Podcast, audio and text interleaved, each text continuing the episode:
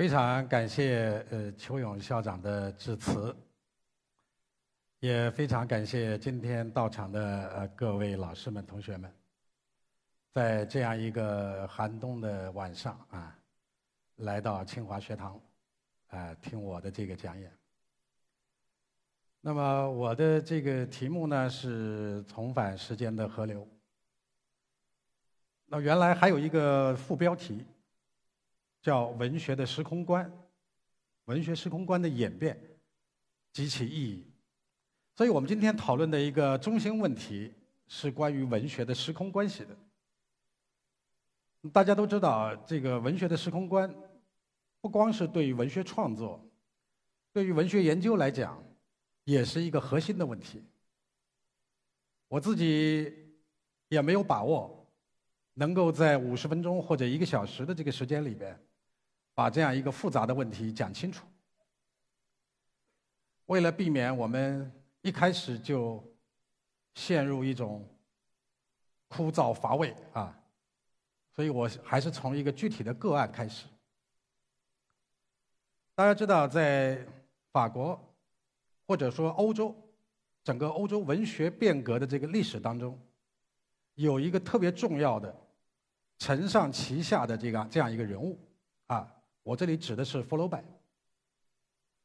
大家知道，法国的非常多的这个文学大师们，比如说像普鲁斯特、像安德烈·纪德、像后来的现在旅居在巴黎的像米兰·昆德拉，他们都对福楼拜给予了非常高的这个评价啊，都不约而同的把这个福楼拜认为是自己的导师，一直到上个世纪五十年代，像罗伯格利叶他们这样一些。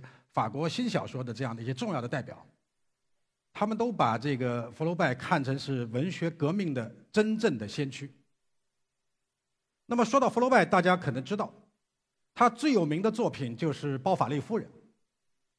如果大家翻开这个《包法利夫人》，就会在第二页看到一个奇怪的一个一段文字。作品刚开始写。第二页就出现了一个一段一段文字，这段文字是什么呢？他描写这个主人公包法利戴了一顶奇怪的帽子。那么大家知道，一个作家在小说里边写一个人物戴了一顶帽子，一般三言两语就可以了。可是福楼拜用了多长的篇幅呢？用了我数了一下啊，差不多有十行。描述这个帽子的颜色、形状，它的帽檐，它帽子内部是用什么金鱼骨把它支撑开，它还有带子，然后带子上还有小篆写的极其复杂。对于我这样一个写小说的人来说，小说刚开始就用这么长的篇幅来写一顶帽子，我觉得有点过分。但是大家不知道的是，还有更过分的事情。福楼拜在他的草稿里边，他原来写这个帽子花了多长篇幅呢？长达几页，好几页。这个在文学写作里边是犯规的，就不允许。小说还没开始，你就写一个帽子，写上五六页，这不对的。福楼拜有一个习惯，他每次写完一段这个文字以后啊。都要把这个文字呢朗诵给他的朋友们听，结果他的朋友一致认为福楼拜疯了，说你没完全没有必要，你用那么多的篇幅去写一个帽子干嘛？福楼拜后来迫于这个朋友们的压力，朋友说你一定要把它删掉，他最后保留了十行，但是问题还在这，福楼拜这么做到底有没有他的理由？在回答这个问题之前，我们想再来看看另外一个例子。大家在座的各位可能都看过李安的电影，就是《少年派的奇幻漂流》，是吧？这部电影呢是根据美国的一个哲学老师的一部著作、一部作品改编的。在我看来，这部电影是一部主题极其严肃，乃至于非常残酷，甚至有点恐怖的这么一部作品。李安做了非常巧妙的处理，他把这样一个残酷的、恐怖的、主题藏起来了。一般的很多观众进电影院看完这个电影以后，不知道这个片子讲了什么。但是没关系，因为这部电影花了大量的这个这个时间去拍摄这个海上的奇幻。我们坐在电影院里，通过三 D 的这个屏幕啊，看到一个一个壮观的、壮丽的海上的这样一个奇幻的场面，一个接着一个，令人目不暇接。所以，一个观众看不懂这个电影根本没有关系，只要欣赏这些画面就够了。我记得我是跟我儿子一起去看，看完了回来，你你问他这个片子讲了什么，那不关我的事，那就好看啊。我相信李安他也有点担心，因为这个片子如果让孩子能看懂，是不太合适。这里呢就涉及到一个问题，就在《少年派的奇幻漂流》这部电影当中。所有的场景，就大量的场景画面，就海上的这个画面，和整个的主题是脱离的。它单独具有价值，它本身就是我们审美的对象。我们进入电影院一个很重要的目的，就是为了看这些奇幻的画面。那么我们这样举了李安这个例子，我们也许对 Follow by 的这样一个探索可能会。有进一步的了解，我们再回到福楼拜。大家知道，福楼拜在创作《包法利夫人》的那一年，那个时期，巴尔扎克，巴尔扎克当然是一个更大的一个大师，刚刚去世。福楼拜怎么来评价巴尔扎克呢？说巴尔扎克是一个伟大的、了不起的大大师啊！我们所有的人，没有任何人敢于否认，我自己也一样。那么，福楼拜又说：“虽然他伟大，但是他的那个时代已经结束了。我们也许应该唱一唱别的歌了，啊，弹一点别的调子了。也就是说，文学的发生了非常大的变革。那么，他为什么要花那么多的篇幅去写帽子呢？因为福楼拜非常敏感的意识到，整个的欧洲文学。”出现了一个新的变化，这个变化我简单的把它描述为场景独立。帽子这样的一个画面，本来是为了刻画人物的，为了表现人物命运的，为了表现他的性格、他的家庭出身、阶级属性。可是现在他突然独立了。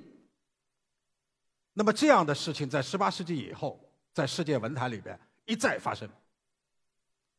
所以呢，我就说这个是我说了一个开头啊，大致的意思是说文学发生了一个非常大的变革。我现在可以用一些简单的语言来归纳一下这个变革。我们知道，文学中，特别是叙事文学中有两个基本的构成要件，一个当然就是时间，一个就是空间。所谓的时间指的是什么呢？小说中任何一部小说，任何一部叙事文学作品。它都必须经历一个时间的长度量，也就是说，它必须有起始、发生、发展、高潮、结尾，要经历一个时间的一个一个跨度。任何的作品都是如此。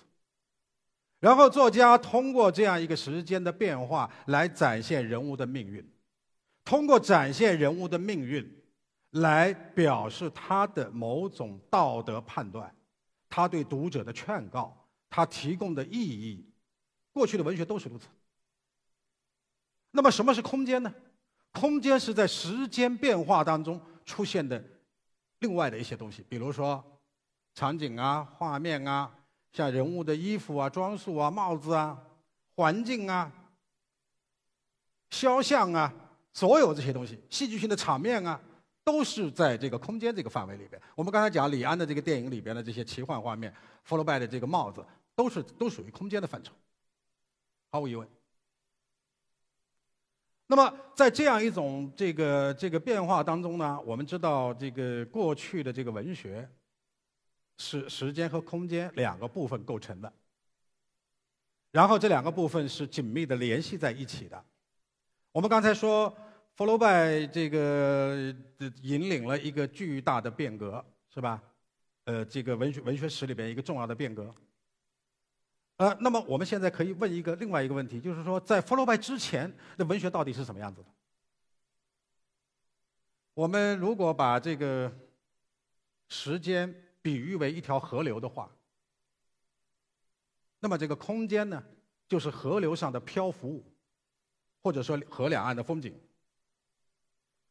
那么这两个相相映成趣，相得益彰。在传统的文学里边，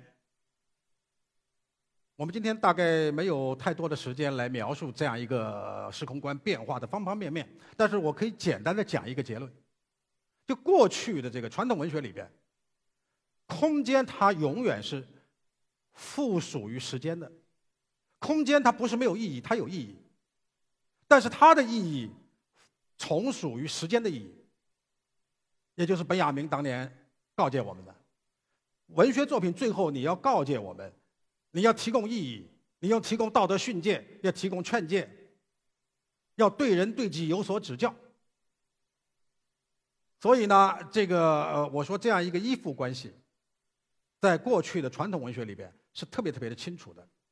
那么我们也可以从另外一个角度，比如从绘画里边，我们也可以看这个这个变化啊。我记得我这个每次去巴黎，大家知道我去我去巴黎，每次去我都要去两个地方，一个是卢浮宫，一个是奥赛博物馆。每次去卢浮宫，我都会碰到一个相似的、相同的场面，什么场面呢？你经过达芬奇的那个《蒙娜丽莎》的微笑，就《蒙娜丽莎》这样一个画面的时候。这这样一幅画作的时候，你永远不可能挤到他的跟前去，人太多了。世界各地的旅游者占满了那个狭小的空间。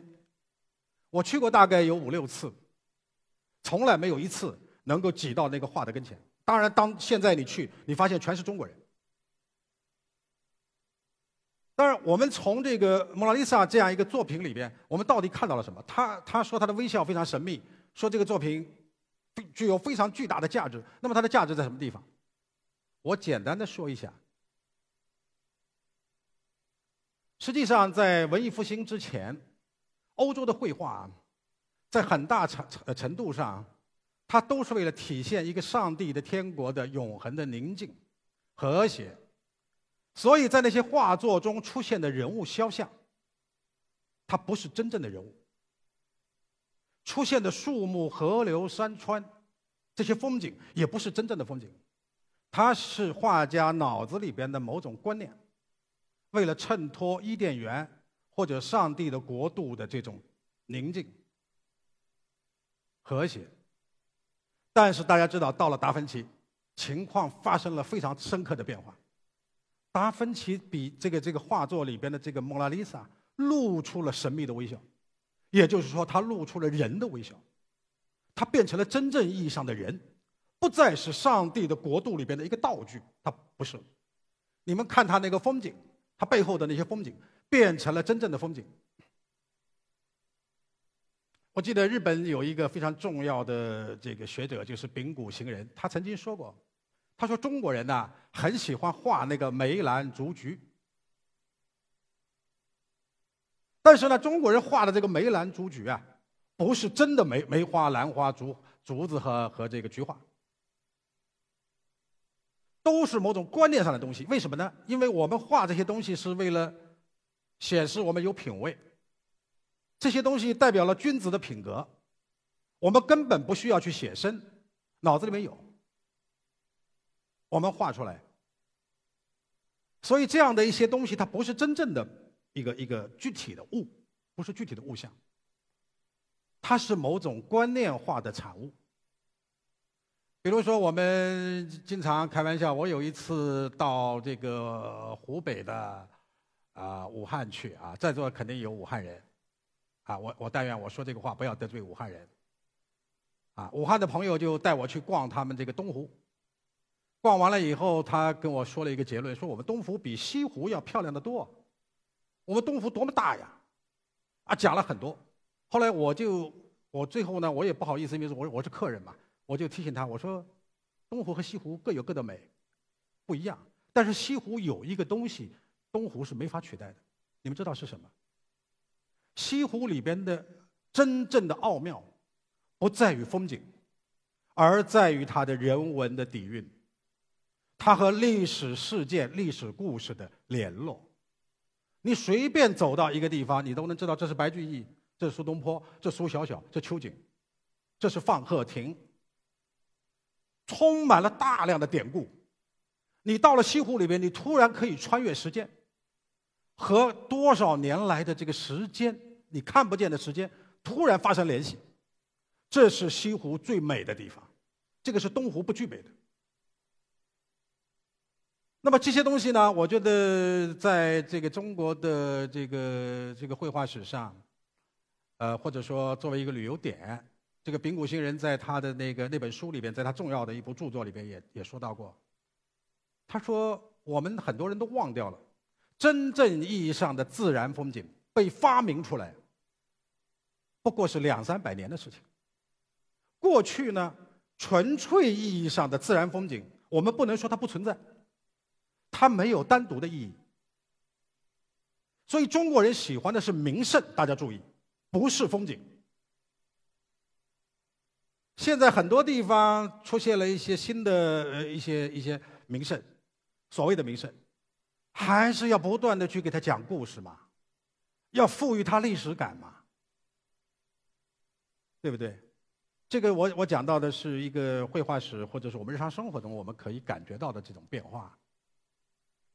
我们再回到文学上来，中国人特别喜欢描写月亮，古典诗词里边几乎可以说是无月不成诗。每个人每个诗人都会写月亮，月亮是什么东西呢？月亮在我们今天来看，它就是一个普通的物物件，它属于空间性的。我们刚才讲，它是空间性的一个一个东西。但是呢，我刚才说这样一个空间性的东西，它不不单单是一个普通的物象，它同时还是意象。什么意思？就是我们在看月亮的时候，我们发现这个空间化的这样一个月亮当中，包含了时间的内容。大家都知道张若虚这个《春江花月夜》，是吧？江畔何人初见月？江月何年初照人？人生代代无穷已，江月年年望相似。什么意思啊？这个月亮在那永远不变的。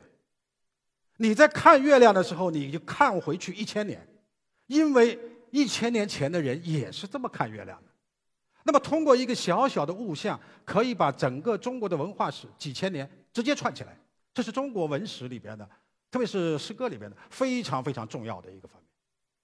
所以中国人特别喜欢典故，典故可以串联起时间当中的所有的碎片。那么你看到了这个月亮，这个月亮它不变，但是人是不行的，人几十年就没了。所以有一代一代的人在看这个月亮，通过一个月亮把一个时空关系构建起来。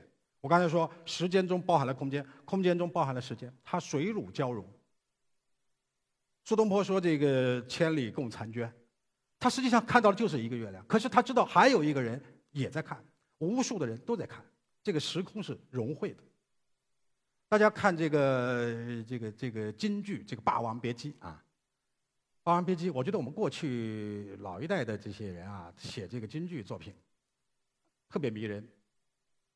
这个《霸王别姬》里边这个垓下之围，这个四面楚歌的时候，这个大王就是这个项羽回来以后，已经经过连续征战，已经累得不行了。然后这个虞姬呢，看见这个项羽已经睡着了，他这个时候一个人就到外面来散步，然后有几句唱词，我觉得写的极美。他怎么写的呢？他说：“见大王在帐中。”贺衣睡闻，我这里出帐外，且散愁情。轻一步走向前，荒郊站定，猛抬头，见碧落，月色清明。这个写这个词的人极其有水平，因为他感觉到自己的生命要结束了，他的舞台。完结了，已经预感到了，可是没关系啊，死就死吧。可是他猛然间抬头，见碧落，碧落的天空，月色清明，月亮还是好端端的挂在那，里边包含了多少沉痛的感慨，这都是通过唱词表现出来的。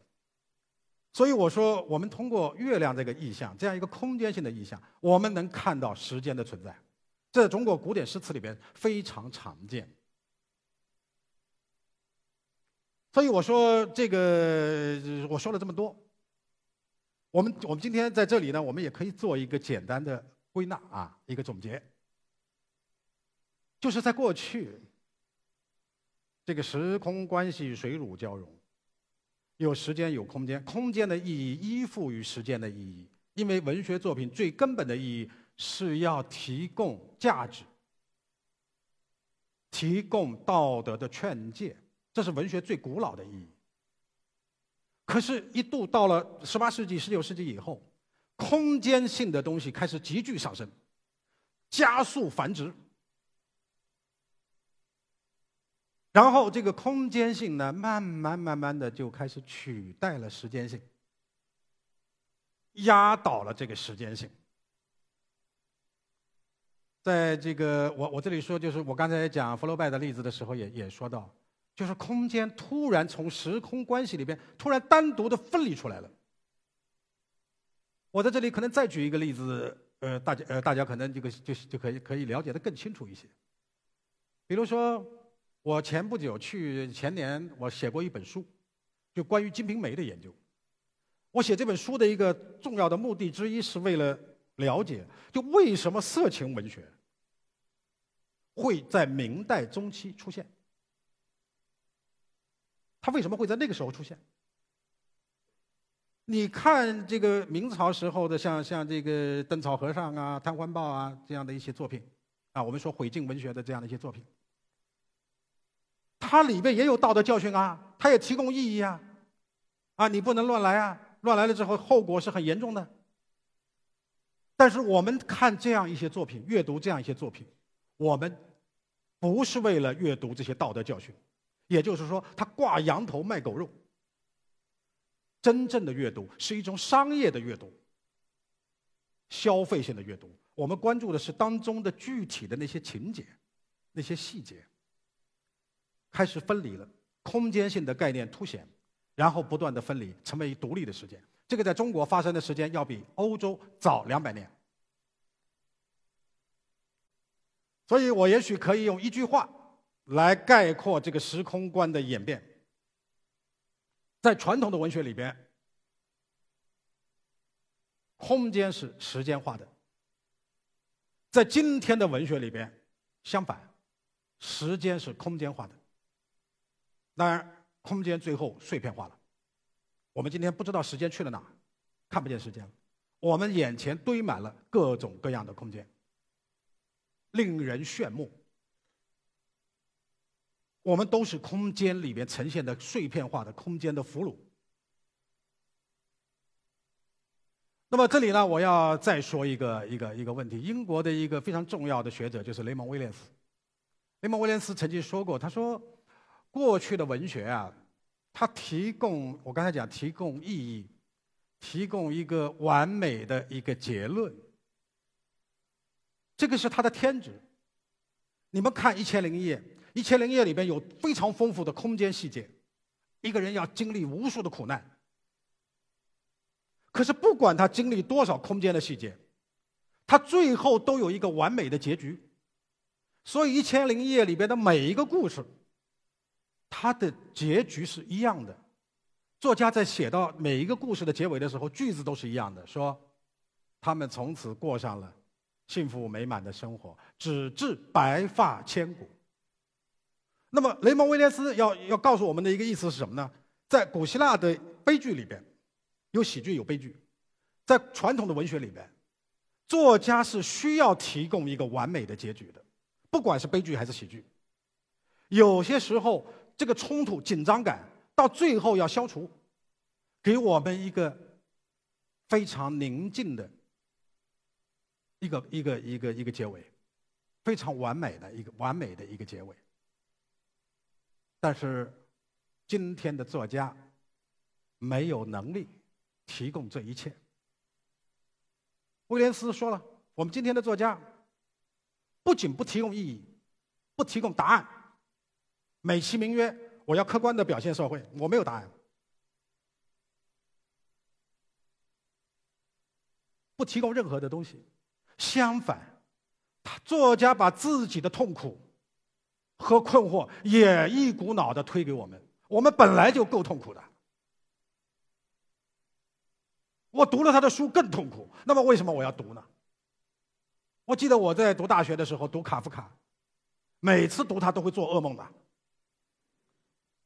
你们知道爱因斯坦在座的有很多学科学的人，爱因斯坦当年觉得这个说这个卡夫卡这么有名，爱因斯坦这样的一个大脑，这样一个杰出的大脑，他就说他说叫朋友说你把卡夫卡的小说拿来我看一下，看了好多日子，最后还给这个朋友说说对不起。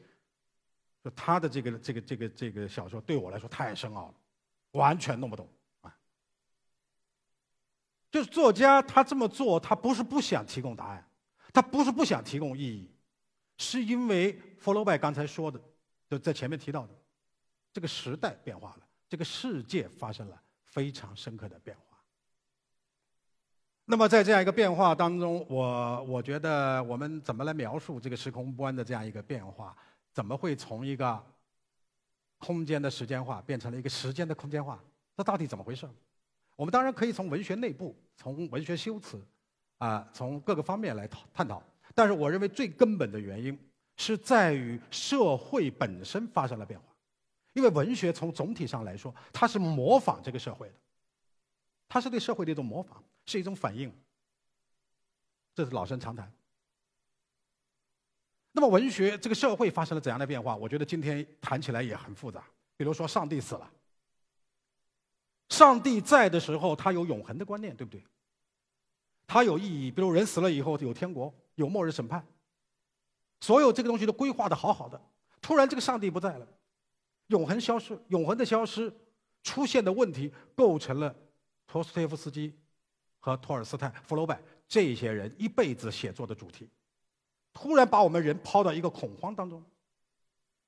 当然还有更多的原因，比如说科学的昌明，近代博物学、科学巨大的变化，呈现了太多的空间。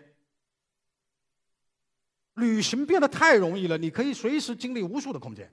在今天，过去一个一个一个学子从崇文门要到清华大学来上学，临走之前都要跟父母流眼泪。为什么？太远了。告别的时候，好像好像这辈子都回不来了。你想想看，今天这个距离算什么？你早晨可以在香港这个吃饭，中午就到了北京了嘛。所以他在旅行当中，你不经历时间变化，你经历的就是空间嘛，从一个宾馆到搬到另外一个宾馆嘛。所以这样一种变化的这种这种东西呢，我觉得跟近代的科技、科技的进步啊，非常大的关系。当然，跟现代启蒙运动、跟现代性的发端，跟所有这些东西都有关系。但这里我觉得还有一个很重要的关系，这个关系是什么呢？我要着重说一点的就是劳动分工。过去我们种地，比如说我现在也在郊外，有的时候去种地啊。你看到一颗白菜种子撒下去，然后看它慢慢长出苗来，啊，然后慢慢慢长大，然后你把白菜收回来，你会有一种本能的喜悦。为什么？你的这个白菜在生长的过程中，它是整体性的，你看得到你的劳动的意义，这个意义就在眼前啊！一颗种子变成这么大一个白菜，一个奇迹发生了。今天因为劳动分工麻烦了。用亚当·斯密的话来说，来生产我们要生产一根缝衣服的针，它都需要非常复杂的劳动分工。也就是说，我们单个的人，他看不到整体。比如说，在富士康的这个流水线上，工人们看到的就是一个个的单单个的零件，他看不到他的产品变成一个有意义的东西。你们知道，卡夫卡当年写过一篇很有名的小说，叫《万里长城建造时》。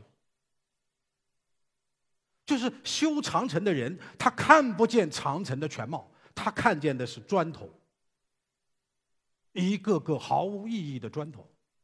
这是我们今天的一个处境，就这就是碎片化。这个碎片化是劳动分工带来的。在某种意义上，我刚才讲这个碎片化的空间，以几何基数加速繁殖。那么，当然，我们说我自己并不是一个保守主义者啊。我觉得这个空间的变化，尤其是空间的这个这个这个加速的繁殖，对我们来说还是有很多重要的意义。比如说，科学它确实有非常大的作用，让我们的生活更加便捷。我们一生中经历了无数的事情，这个是古人永远远不敢想的。这构成了我们物质生活里边，也是文化里边的非常重要的部分，这个都没有话讲。但是它也造成了一些。另外的东西，就是恍惚中我们忘了时间。有的同学也许会说，我们就生活在这样一个空间化的碎片当中，也挺好啊。上上班，看看手机微信，啊，互相联络联络，看看电视电影，那么多的东西可以去旅游。我们的生活那么丰富，我们就沉浸在这样一个空间化的东西里边，不要去管什么时间了，不也挺好吗？我也觉得挺好，我自己有的时候也很爱读那些空间化的小说，比如说类型化的作品。我喜欢看侦探小说，也喜欢看金庸。你疲劳的时候，你读一读，确实非常的啊有有趣。这个都是很正当的一种娱乐行为。可是因为我们过度的沉湎于这样一个空间性的细节里边，我们忘掉了文学它最根本的目的。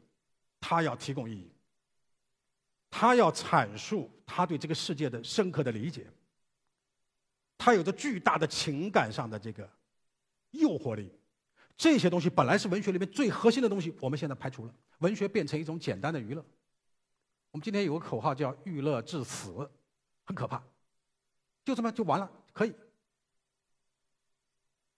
我的态度是这样。我觉得固然，如果你真的能把时间忘掉，挺好。问题就在于我们忘记不掉，我们还是时间的动物。我们只不过是假装忘记了时间，时间一直在那，它从来不停留。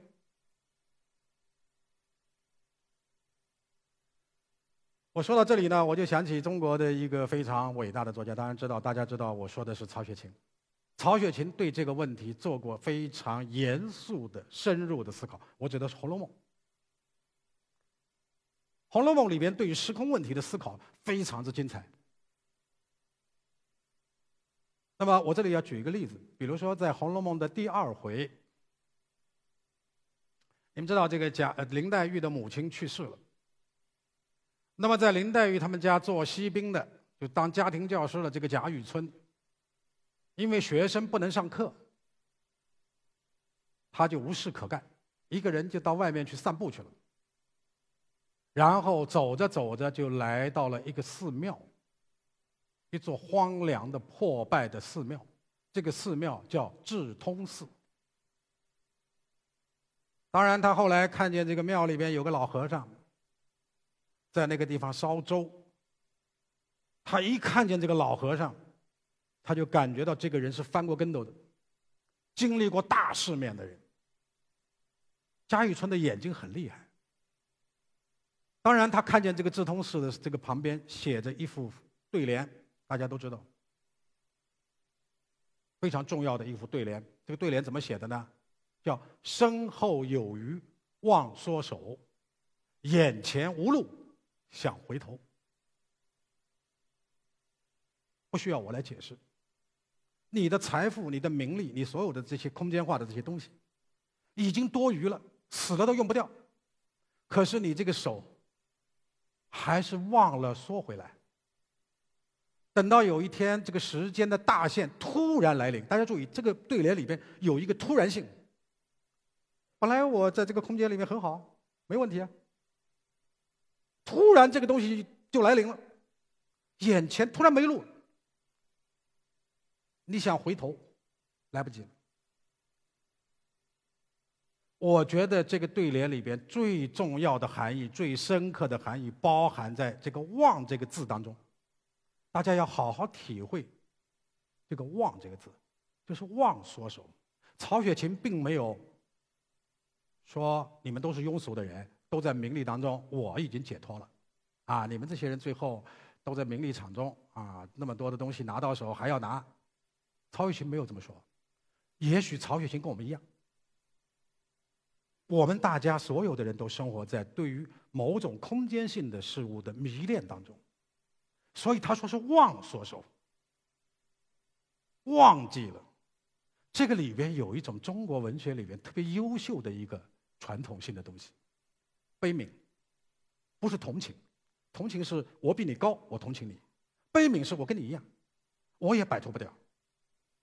你们知道这个贾雨村，我为什么敢这么说？贾雨村这个人这么聪明的人，极其聪明的人，他当然看得懂这个话，可是你们看看贾雨村在后边的作为。令人悲叹，也就是说，看懂了也没用。这是曹雪芹最厉害的地方。但是无论如何，这个作品会让我们产生非常非常重要的思考。在这里，也许我可以简单的讲一下一个结论性的东西。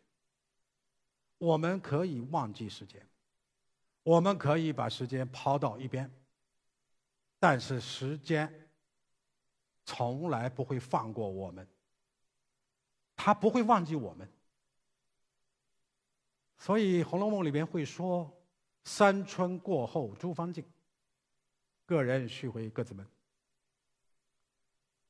说的很清楚，就说他他会突然出来。你觉得我很迷恋，在这个里面生活的很好，有一种恐惧，我我先去不去管他。所以我说，没有对时间的沉思，没有对于意义的思考，所有的这个空间性的这样的事物，不过是一堆绚丽的虚无，一堆绚丽的荒芜。如果我们不能够重新回到这个时间的河流当中去，我们过度的迷恋于这样的碎片，空间性的碎片。我们本人，我们每一个人，也会成为这个河流中偶然性的风景，成为一个匆匆的过客。我大致的这个意思就是就是如此。谢谢大家。也感谢葛飞老师，我是人文清华讲坛的助教李俊。刚才在下面听了葛飞老师的讲座之后呢，也对时空陷入了一些自己的思考。我相信现场的观众也和我一样，有很多的思考和问题想跟葛飞老师进行更深入的交流。下面就进行现场提问环节，请大家积极举手，踊跃提问。好，这位中间这位女同学穿白毛衣的啊。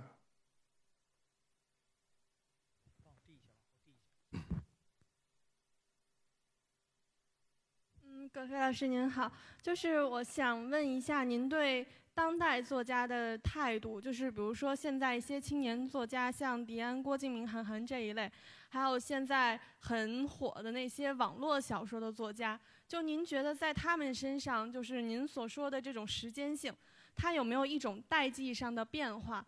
就如果有的话，您对这种变化和它所造成的影响有什么看法？谢谢。非常好的问题。当然，这个问题我我也觉得很难回答。你给我也给我出了一个难题啊，因为这个关于代际问题，关于年轻一代的作家的这个发生的这个变化，我觉得有一个非常形象的一个比喻，就是说，过去的中国的当代文学，它差不多每过十年就会发生巨大的变化，就说十年的时间里边会出现一波新的作家。比如我们说有四十年代的作家，有五十年代出生的作家，有六十年代出生的作家，有七零后，有八零后，是吧？这个十年。但是到了最近这个时间呢，我发现呢，这个时间变得奇很奇怪。它不再以十年、十年这样的一个时间段出现这些作家了，它出现了这个这个，你刚才讲的很对，就是五零后、六零后，乃至包括一部分七零后，是一拨人。八零后以后，八零九零二呃，这个零零，成了另外一拨人。这个当中有一个明显的分际。那么我们首先要讨论这个分际是怎么造成的。当然，这个大家可以知道，独生子女，是吧？社会本身在变化。我们当年读书的时候，我在外边失踪两三天，父母是不会管的。父母不管你的，因为你家里孩子多嘛，是吧？哎，我说这个话，大家觉得觉得觉得笑啊。这个当年我记得非常清楚的一个事，就是我们那当地有个小孩生下来。不是有个小孩是眼睛有点有点不好，有点不好呢，他的呃医生就说呢，说你把他送去做个手术，那么把他眼睛就可以治好了。这个这个当妈妈的说不用不用不用，我再生一个吧，这这这个就算了。这当然是开玩笑，但是当时是真实的。那个时代里边，他不把你这个这个像今天这样说，两个眼睛你不能离开我俩眼睛的视线。那么这个当中会有很大，当然社会本身也发生了很大的变化。所以八零后以后的这些作家，他们关注的着眼点跟我们有所不同。而且我有一个看法呢，我觉得供大家讨供大家参考啊，不一定对。我觉得由于这个社会本身的这个发生的这个变化呢，当今的年轻的这一代人或者几代人，他这个人格的成熟相对要滞后一些。所以他们很多人就问我说：“为什么八零后以后这些作家里边出现了一些很不错的作家？为什么这些作家但是没有呈现出一种很好的成熟度？”我说：“可能时间还没到。他们可能稍微滞后一些。像我们之前的这些作家，像韩少功他们、莫言这些作家，他们都是十几岁就成名了，都是一少年人写出来的东西都非常的深邃开阔，有很强的历史感。”但你今天你在韩寒、郭敬明在其他作家里面看到的是另外的东西。我不说这个东西不好，所以这个关于你提的这个问题呢，我觉得需要做一个很好的分析。我关我注意到最近啊，学界也好，特别是年轻一代的这个学者里面，比如说人民大学的杨庆祥，啊，做过这方面的一些研究。我觉得也需要八零后、九零后、零零后这些年轻人自己来反省或者反思。来看待这样一个，来来探讨一下这个问题是怎么变化的，好吧？我大致的意思是这样，谢谢。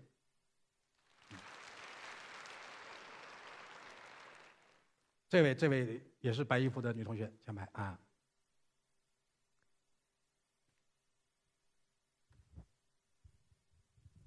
嗯，葛飞老师您好，就您刚刚提到，就是您的那个演讲中有说到，就是说，因为我们现在是过度的沉迷于空间当中，所以会让我们就是忘掉一些时间。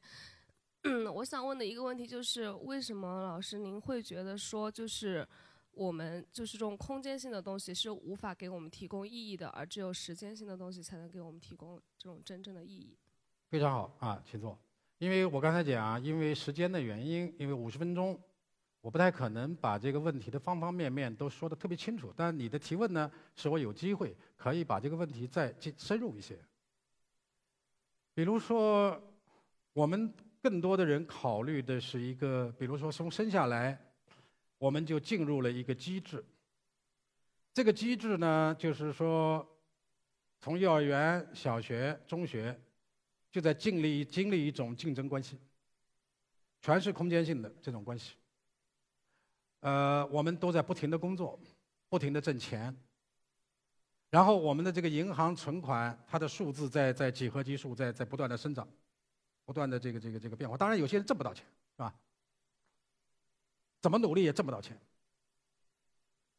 但是这个地方就出现了一个荒谬性的东西，什么东西呢？不管是有钱人还是没钱的人，大家晚上做的梦是一样的，都想一夜之间变成一个富人。我是觉得这样一个这样一个东西，在我们这样一个社会当中，这样一个竞争性的社会当中，我们司空见惯。为什么我说这个空间本身不提供意义？我们刚才讲文学，文学里面确实如此。比如说，你写一个猎枪挂在墙上，这个猎枪是一个空间性的一个一个细节。然后这个猎枪挂在墙上，你随着情节往下推，推到之后突然爆发了枪战，是吧？这个人从墙上拿下这个猎枪，就开始把人打死了。这个时候，读者就会觉得这个作家了不起。你看，他前面写过猎枪，墙上有。也就是说，这个空间性的细节，它是为情节服务的。为情节服务，然后为整个作品的主题服务的。它所有的空间性的东西，它都归属于某个意义，它是有意义的。今天对不起，今天的这个空间它是单列的。他写这个猎枪，这个猎枪打不用打响的，它就是装饰，就在那。这是一个方面。在我们的日常生活里边，我觉得也是如此，因为我们沉湎于太多的这个空间里边。我最近看到有一本书，是一个以色列的一个智者写的一本书，叫《安息日的真谛》。这本书可能有些同学看过，有些朋友看过。他说，上帝当年在造人的时候，规定我们六天是要跟空六天这个一个星期当中的六天是空间性的，星期一到星期六。你必须赚钱，你必须养活自己，你必须去占领更多的空间，你必须扩大自己的这个见闻范围。但是有一天是不允许你工作的，这一天你必须跟上帝在一起，跟意义在一起。你必须想一想，我到底为什么活着？每天每个星期都有一次机会来思考。所以呢，这个作者也说过一句跟我很相似的一句话，说所有的意义都是时间提供的。因为只有当我们处在一种有限性的时间里边，我们才会去思考意义问题。假如有一天科学解决说人永远长生不老，永远可以不死，据据说我最近听到很多朋友告诉我说，二十年之后，可能十年、二十年之内，说所有的人都可以活到两百岁，我吓了一跳啊！我不知道在座的很多科学的学科学的年轻人怎么怎么想这个问题，那就是另外一个问题了，人可以不死。我们这个世界之所以可爱，之所以美好，是因为我们每个人都生活在有限的时间里边。但是你不要忘了，你的生活有意义，是因为我们这个现实世界这个有限的时间之外，还有另外一个时间。这个时间我把它称之为什么呢？超时间。基督教里边说，人死了以后，你就可以进入另外一个时间了。正因为那个超时间的存在，使得我们这个有限的时间里边充满了意义。那个 当年那个中国这个这个新儒家的一个重要的代表就是唐君毅先生，他有一次，唐先生到教育部出差，住在一个破庙里边，住在一个破庙里边，他到了晚上看到月亮，看到这个老鼠出来。这个破庙里面很凄凉的时候，他突然脑子里一一愣，悲从中来。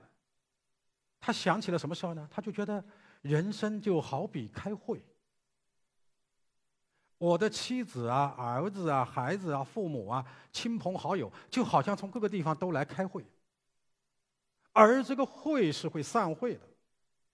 那么散会了怎么了得啊？怎么办呢？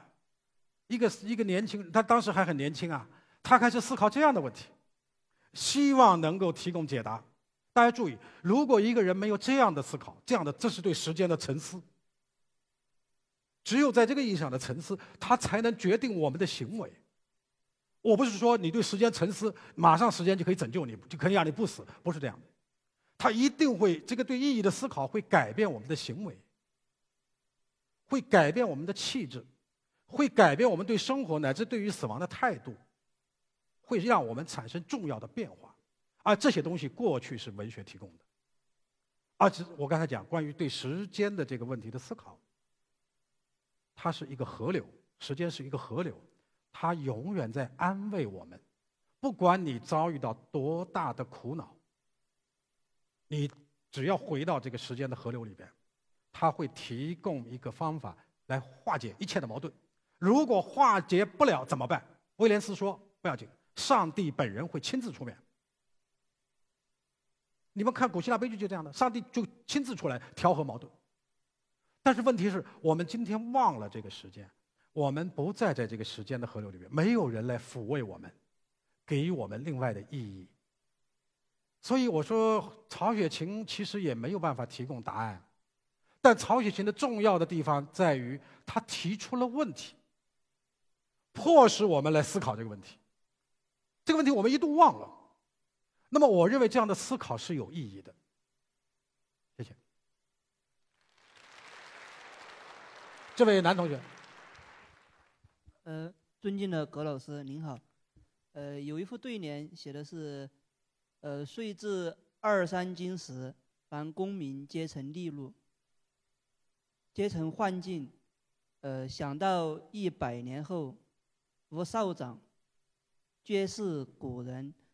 那么人生数十寒暑，但古今，呃，数十亿年无有穷期。在这样的时间长河中，呃，人居于时间的、居于空间的连续性或者说间断性之中，我们的时间，呃的意义是虚构的吗？这种意义到底有什么样的价值于我们的人的生活之中？非常好，嗯，我这我听懂了你的你的问题，也是一个他虽然说的不够清楚啊，但是但是我我我知道他问这个问题的目的，我觉得是非常有深度的一个问题。就是我们我们到底是一个一个什么样的意义？刚才我说，如果我们这个时回到文艺复兴之前，那个上帝还在那，没有被尼采、被后面这些人杀掉，那么他能够提供永恒，没有问题啊！你到欧洲去，你在罗马，那个房子一看，你走到大街上，我有一次跟跟几个作家在大街上，他那个他那个时间感马上会涌现出来。基本上所有的房子都六百年、八百年、一千年之前的房子。没有新房子，你走在这个罗马的大街上，晚上夜深人静的时候，你会觉得害怕。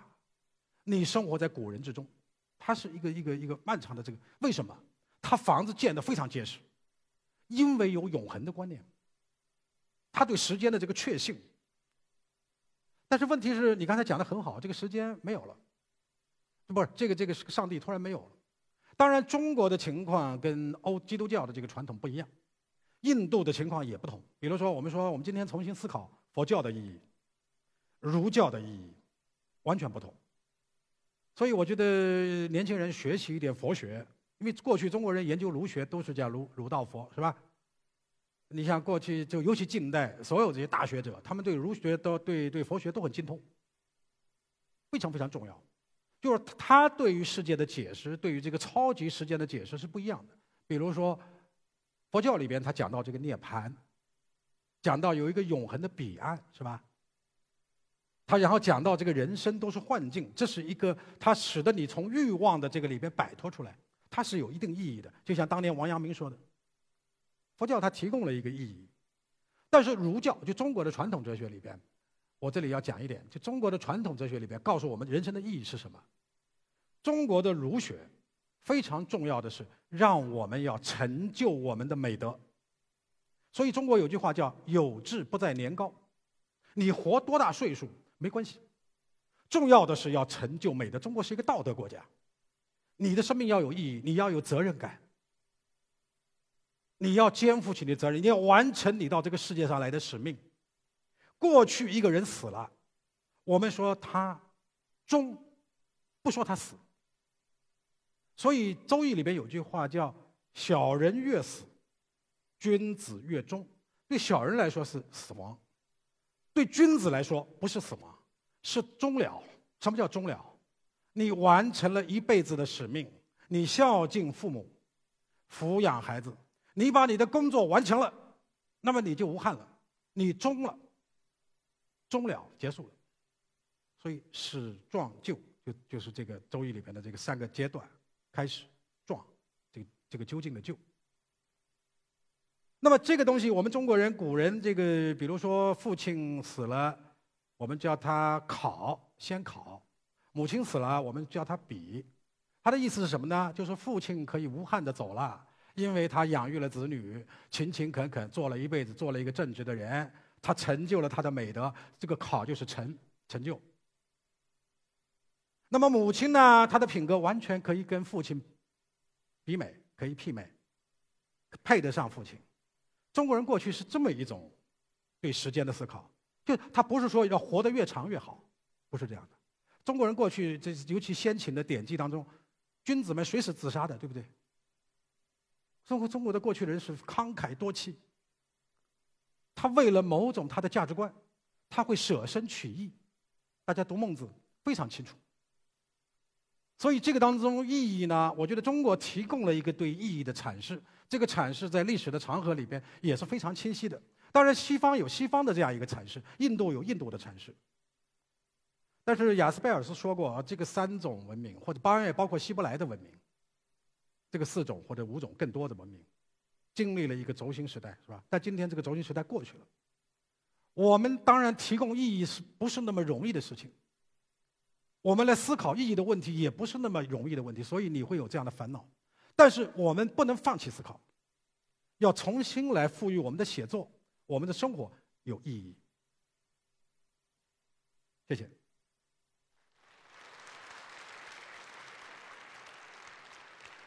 这个绿衣服的第第一排，嗯，呃，葛老师您好，那个，呃，您说那个，就是我自己对对空间性的这个文学有一有一种思考，就是说，呃，空间性的就是后现代的很多文学里面有非常大量的这种啊空间性的这种描述，对，然后在我从阅读的体验上来说，确实读起来是不舒服的，嗯，但这种不舒服它可能会。把我们引入到一种这种，呃，永恒的这样一种焦虑之中，这种焦虑有可能是永恒的对时间的焦虑，尤其是对每个，尤其是每个个体对自己生命、对对周遭、对很多事情的一些体悟。呃，我在想，就是说，空间性的这种永恒的焦虑，它是不是也有可能提供一种意义？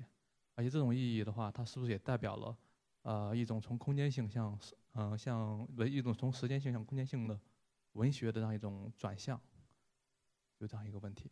非常好，非常好。我我我觉得这个同学他的观点我是完全赞同的。他不仅这个这，我觉得理解我刚才说的整个这个讲演的这个问题，同时他提出了他自己的一个看法。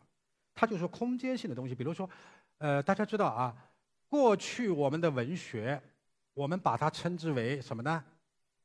历史性叙事，经历的历啊，时间的时，不是历史，是历史，历史性叙事就经历时间的叙事，这是传统的文学。今天的叙事我们叫共识性叙事，也叫空间性叙事，就今天更多的是空间性。那么这位同学他说，空间性的叙事也是有意义的，我觉得说的非常对。我刚才也是来不及讲，你比如卡夫卡也好，乔伊斯也好。普鲁斯特也好，乔伊斯写作里边没有时间的，全是空间。那么上来就是空间，空间，空间，空间，就像电影胶片，一格一格全是画面。当这个电影胶片在流动的时候，你感觉到时间在变化。所以这种叙事也是依据于一种绘画的逻辑在在展开的。意识流小说都是如此，时间消失了，没有了。但是为什么会出现这种叙事？刚才这位同学他提了一个很重要的一个意见，因为时代时这个世界发生了深刻的变革，他在模仿这个社会，他把这个社会里边触目惊心的一面呈现给了我们。他的困惑，他对永恒的思考的困惑呈现给了我们。虽然卡夫卡、托尔斯泰他们呈现了某种空间性的东西。可是他们并没有放弃对于永恒、对他们的上帝思考，所以托尔斯泰才会说：“天国在我们心中。”天国不在那个地方，天国在我们心中。所以这些东西，在一个变化了的时间里边，他应对了这个变化了的这个这个世界，他提出了非常多的重要的价值。加缪也好，卡夫卡也好，所有这些现代性的大师，极其重要，是他们向我们呈现了一个变化了的时代的基本面貌。如果在这个时代里边，你再用一种传统的方法，巴尔扎克的方法来写作，是不敢想象的。所以我个人觉得，今天的文学可能会重新来汲取现实主义的力量，但是它不可能回到。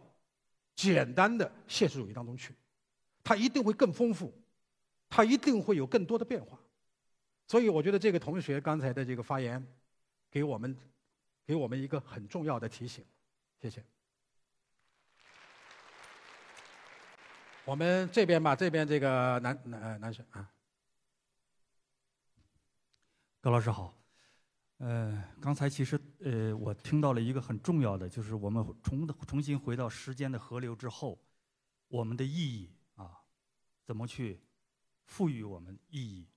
呃，您谈到了文学作品啊，文学作品背后是他的，是作家啊，文学作品可以赋予我们意义，但实际上文学作品它是一个个性化的表达，它背后的作家他有有本身跟我们一样也是一个人，他有很多的局限性。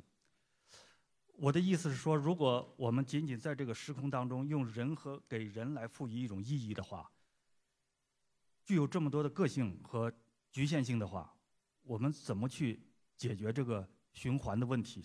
它真的能解决，呃，我们能够普遍的认为的一个意义吗？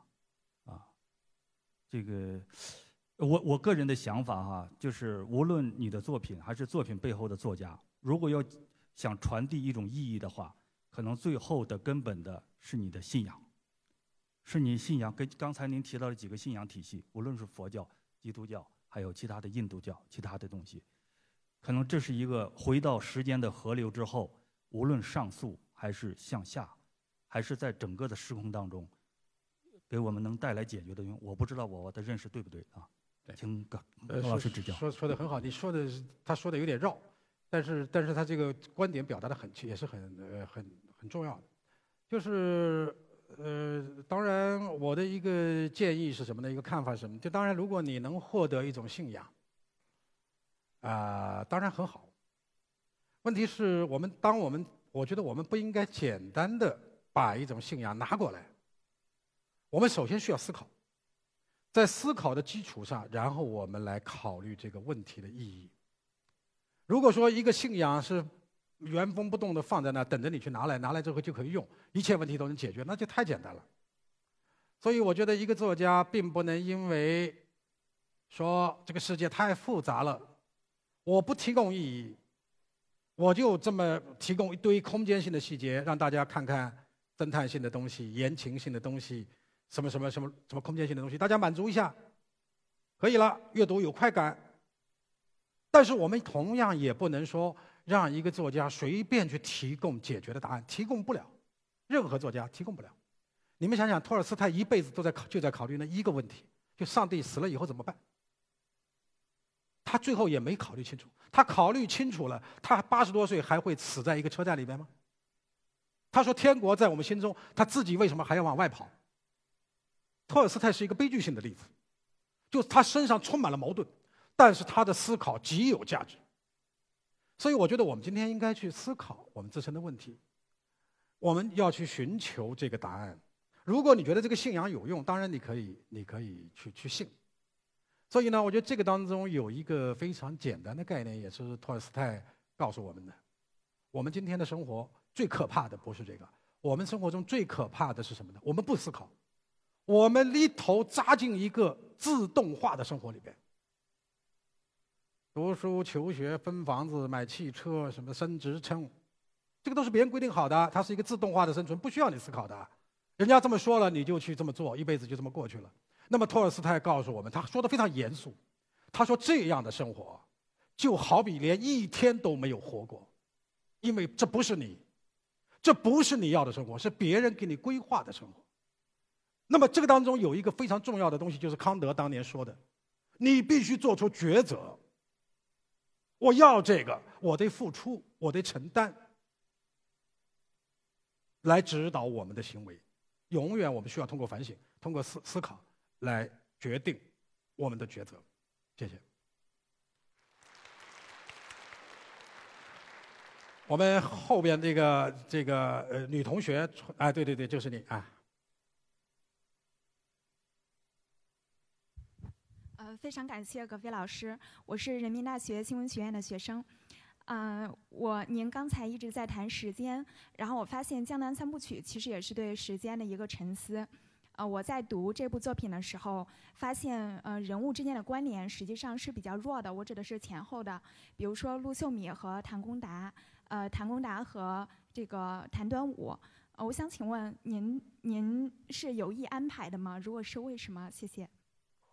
好，这个涉及到我自己的作品，就是《江南三部曲》。那么，实际上坦率的讲，我觉得这么多年，我自己也一直对这个问题展开思考。毫无疑问，在这个三部曲，这个《江南三部曲》里边，呃，因为我写了一百年中国社会的变化，这个当然里边会有非常多的时间呈现给我们的变化。这个对我来说就是我的生活记忆。比如说，我是六十年代出生的人，跟邱校长是同一年。刚才邱校长说了，那六十年代出生的人，那么我就有一个非常简单的概一个一个一个一个记忆啊。六四年，然后到七十年代，然后到八十年代，每过几年，这个社会都是发生非常大的变化，然后这个社会形态也发生很大的变化。但是慢慢慢慢的，你会感觉到这个变化变得很迟钝了。你们知道，你们知道有一个人叫福山，一个日裔的一个学非常重要的学者，他提出史叫历史的终结，就历史都终结了，时间突然不动了。也就是说，我们生活一天还生活多少天没什么意义，因为都是空间性的嘛。它时间它没有目的，这个河流它要有目的，它没有目的了，是吧？它缺乏目的性。就每过一段时间，如果这个时间发生变化，这个这个这个历史发生变化的话，我会感觉到我在历史当中，我在这个时间的河流当中。但是如果这些东西都被取消了，我们只拥有时间的碎片。你们知道胡风当年建中华人民共和国建国的时候，写过一首诗是吧？叫《时间开始了》。他他没说新中国成立了，是说时间开始了。时间开始的意思什么呢？就是意义开始了。意义，我刚才说总是和时间连接在一起。你要进入一个历史，所以呢，我对这个问题有了一些思考，当然是浸透在《江南三部曲》当中。啊，从辛亥革命一直到到到今天，这么一个历史的变化。当然，我也可以告诉大家，我最近又写了一部新的长篇小说。这个小说现在这个它的它的二分之一已经在收获上已经刊出了。那么到今年的四月份，呃，可能会就会出版它的全部的全书会会出版。那么这部作品呢，实际上是我觉得可能跟我今天讲的这个题目更有更大的相关性。就是我这个小说写的是一个中国乡村的变化，一个乡村的变革。就是说，当你当你到回到当我回到我的乡乡村的时候，就是我写这个小说的一个动机是什么呢？就当我回到我的老家的时候，我弟弟带我去看老家的时候，我突然发现我们老家没了，没了，就是全部是一片瓦砾，因为大家知道城市化拆迁，这个这个在很多地方都发生了。可是对我来说，我在那个蒙蒙细雨中，我坐了两个小时，下着雨，我坐在我们家门口的那个废墟上坐了两个小时。这两个小时当中，我百感交集。为什么百感交集呢？因为我耳朵里边听到了我的邻居。我们村庄里边，我们这个村庄大概是从啊这个这个东晋的时候，呃，这个从河南迁过来的一个一个家族，一个村庄，全部是。然后呢，这它有非常长的历史感。当然，我在村庄里面生活了很多年，所有这些邻居啊、周围的人啊、那些孩子们啊、那些老人啊，他们都在跟我说话。我觉得耳朵里边有那种嘈杂的声音，然后我就出现了一个恐惧，什么恐惧呢？就假如我不来写这个作品，就是把我从五一九五八年，我我小时候从五八年开始，一从五十年代一直到二零零七年。这个二二零零几年，这个这个村庄消失。如果我不来写的话，我相信我们村庄里面也没有人会写。那么再过若干年，世界上就没有人知道，在这个村庄里面曾经生活过那么多的人，具体的人，这些人都在时间当中，一个一个的面目在我眼前浮现出来。所以呢，我相信我的这个新的这个长篇呢，可能对这个问题的思考会更加的跟你提的问题更加贴合一些。好，谢谢。由于时间关系，我们下面请格飞老师选择最后一位观众进行提问。啊，这啊，第一排，我看到你了。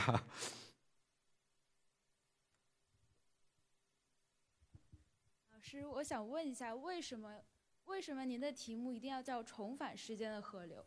我觉得这个题目里包含一个预设，就是。人是原来在河流里，然后我们主动选择从河流里出来，来到了岸上。但事实上不是这样的，事实上是河流里的水自己干涸了。所以我们现在不可能说重返时间的河流。这个重返它本身是一个悖论，所以我在想，就是现在现在的文学，呃，现代主义的文学和后现代主义的文学，他们他们并不是所说那种呃无谓的空间性。就比如说，呃，空间性的文学有，确实有侦探小说和武侠小说这种纯粹供娱乐的，但是还有很多优秀的作品，他们同样是空间性的。但二者之间的区别是一种，就他们同样无意义，但是一种是无意识的无意义，就是说，哦，纯粹的娱乐；然后另一种是有意识的无意义。我觉得有意识的无意义，它是揭示世界无意义的真相，就它事实上不是无意义，而是一种勇敢，它是直视就是在现代社会中时间的死亡、意义的死亡、答案的死亡。所以我就在想，嗯，所谓重返时间的河流，它。是不是在一定程度上是一种复古的情怀？就像昆德拉说，他说可以无意义，它是可以庆祝的。我觉得这种庆祝，它其实是一种，嗯，可以叫它超意义。所以我在想，嗯，是不是这个地方因为是荒原，所以就不能居住，一定要回到一条呃事实上已经干涸的河流上去？是不是可以选择以另一种方式在这个地方居住下去，然后勇敢的面对这些现实？像这样，你怎么看这个？说的非常好啊！你上课的时候坐第一排，今天我发现你仍然坐在第一排，啊，因为这个同学是特别呃喜欢思考，而且我觉得他的问题永远是非常有深度啊，我对他印象非常深。他提的这个问题里面包含两个方面，一个方面就是刚才我说的消费性的这个部分，这个部分我们不用谈了，大家都理解。第二个部分。就是现代性的现代主义小说里边的空间性的小说，这些文学作品怎么评价？你刚才的观点，呃，我我大致也同意，我觉得说的很好。他们其实提供了一个非常困难的一个探索，揭示了某种意义，但是也有也有人不同意。我这里给大家提供一点背景，比如说有一个德国人叫布劳赫，他曾经说过，他说用空间来取代时间是一个巨大的阴谋。就也就是说，现代主义的文学本身，我们今天要反思。它虽然有意义，但是仍然需要反思。就是现代主义的文学导致的一个非常重要的后果是什么呢？故事消失了。这个作品，它不再供我们普通人阅读。现代主义的文学，它成了大学里研究的一个一个材料。跟大众阅读了，的就脱离了。你知道现代主义的这样的文学作品里边有一句非常响亮的口号，叫鄙视普通读者。他写作不是给你看的，是给大学教授们分析的。每年这个乔伊斯的这个《尤利西斯》都在开年会，都在研究这个书，都是大学教授们在研究。那么这些书它对普通的读者不产生影响，而我认为这是非常危险的。为什么呢？你们知道，现在国际上已经有非常多的对现代主义的研究的著作，其中有一有一个非常重要的研究是什么呢？它是从经济学的角度来研究现代主义。大家也许会问我一个问题，就是或者问这个问这个同学一个问题：现代主义的那些作品写的那么难看，看得让人头头非常头痛，线索那么复杂，那么纷乱。根本就没人看、没人买的嘛，他们是凭什么活下来的？他们的书为什么会被供奉在图书馆里面，供奉在我们家庭显赫的地位？比如说，很多人看不懂《尤利西斯》，但是很多人的书架上都放着《尤利西斯》，这是为什么？这里边有一个经济学的问题，什么问题呢？我有美国有个学者就是说，现代主义作家他背后有一套逻辑，什么逻辑呢？我写出来就是让你看不懂，我的作品也不卖给你。你们知道《尤利西斯》刚出版的时候只印五百本，你想买我也不卖给你。我把这个书的价格提高到三十倍，你们知道就相当于一本书印了一万五千本。那么这些人买了就够了吗？普通读者看不看无所谓。那么问题是谁在背后给他起起这个支撑作用呢？我告诉大家，最重要的一个就是大学，因为有大学的存在，高等院校的存在，我们永远不缺乏高层次的、对艰深的作品有兴趣的那些读者。那么这样一种过程，实际上背后包含着一个经济学，大家知道，要不然它难以为继。但是今天我们却要反思这个问题：真的需要我们把文学写的那么难懂吗？那么你们回顾一下中国的文学，中国为什么古典作品没有走这条路？《红楼梦》谁都能看懂，只不过是有的人理解不到那么深。有有新的方法，所以到了最近一段时间呢，全世界的作家对现代主义都有一个反思。反思完了以后呢，他们要重新找回这个故事，重新建立跟读者之间直接的交流。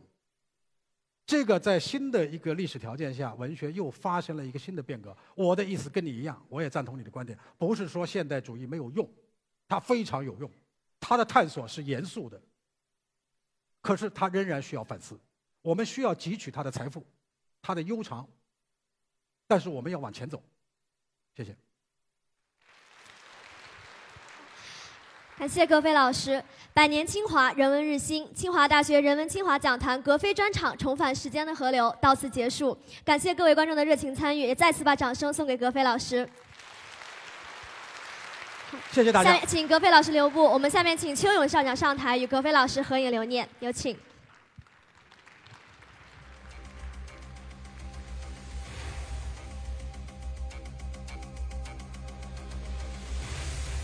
这个